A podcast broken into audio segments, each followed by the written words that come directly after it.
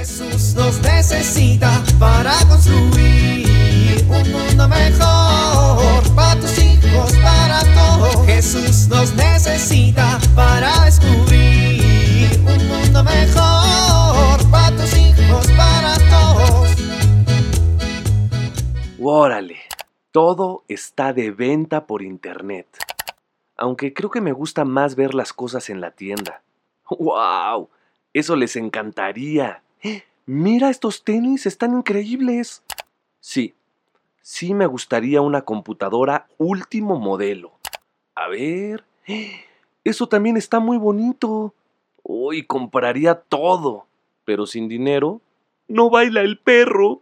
¡Ay!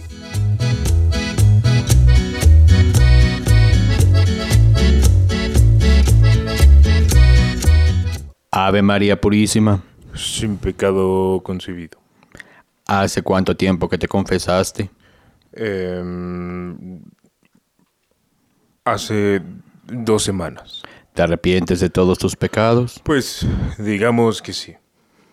Daniel, U- Ush, padre. A ver, ¿para qué pone la telita en el confesionario si nos va a reconocer? pues eres mi sacristán, ¿cómo no te voy a reconocer? Pues podría fingir que no. Eso sería decir una mentira. Una mentirita piadosa para mantener la paz y la estabilidad emocional eh, de confesor. Una mentirita es una mentira. Bueno, pero si no me lo dice no es mentira, es únicamente... Bueno, estás en confesión, luego me regañas. Es más, ya ni me digas más. Te volviste a pelear con tu esposa. Ay, como si siempre me confesara de eso. Pues es que siempre te confiesas de lo mismo. Bueno, eso es malo, pero es bueno porque quiere decir que sigo casado con la misma mujer. Daniel, te estás ganando un zape. Padre, es que en verdad, si usted la conociera, me daría indulgencia plenaria vitalicia. Sí la conozco. Y también te conozco a ti. Y a la que yo pondría en un altar es a ella. Pues porque no vive con ella. Bueno, ¿estás arrepentido o no? Ay, pues ya ni sé, es que en serio me saca de quicio. A ver, hijo. Acuérdate que vienes a reconciliarte con Dios con el propósito de ser una mejor persona. Pero mi esposa es la asesina de propósitos, padre. Pues entonces recuerda que nosotros practicamos las enseñanzas de Jesús para alcanzar el reino de Dios. Y ese reino de Dios se puede manifestar dentro de tu casa, desde hoy mismo. ¿Se la va a llevar de retiro espiritual? No, hijo. Tú puedes vivir el reino de Dios practicando las bienaventuranzas en todos los lugares a donde vayas y vivas. ¿Las bienaventuranzas? Bienaventurados los pobres de espíritu, porque de ellos es el reino de los cielos. ¿Conoces las bienaventuranzas, Daniel? Pues más o menos. Bueno, pues por ahí necesitas empezar. Vamos a investigar qué son las bienaventuranzas. Por algo en el rosario las llamamos el anuncio del reino. Sí, padre. Investiga qué son las bienaventuranzas, qué podemos aprender de ellas. También te voy a dejar de tarea cómo vivir las bienaventuranzas en tu familia. ¿Y ya con eso se arregla la cosa? Pues conocerlas es solo el principio.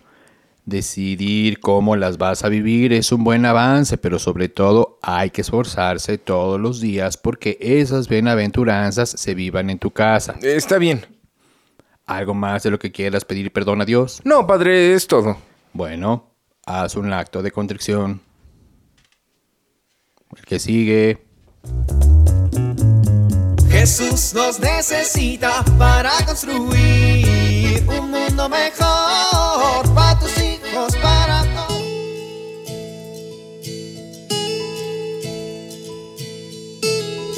El Adviento es una época de esperanza por la próxima venida del Hijo de Dios. Es importante vivirlo con mucha alegría en familia. Estos días podemos aprovechar para estrechar nuestra relación de amor con nuestros hijos y generar en casa un ambiente de paz y armonía. Te propongo algunas actividades para lograrlo.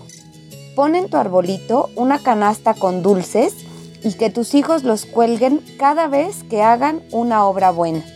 También puedes hacer una tarde de recuerdos familiares. Vean videos y fotos de cuando eran pequeños y recuerden juntos momentos especiales. Haz un concurso de anécdotas chistosas. Esto te permitirá disfrutar estos días con tus hijos y estar alegres. Soy Pilar Velasco.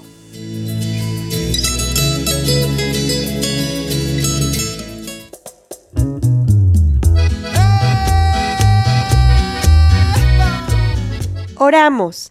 Señor, envíame al Espíritu Santo para que me ayude a comprender el verdadero camino que lleva a la felicidad de tu reino.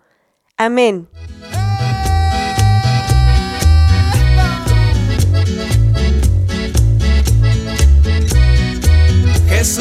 Necesita para construir. Vivir en familia. Lean todas las bienaventuranzas en el Evangelio de Mateo.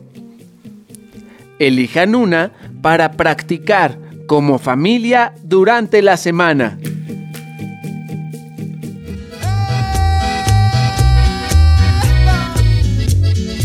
invitamos a compartir y dialogar este encuentro de la serie Alianza con tu familia.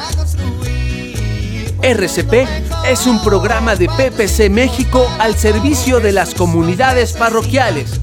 Hasta la próxima.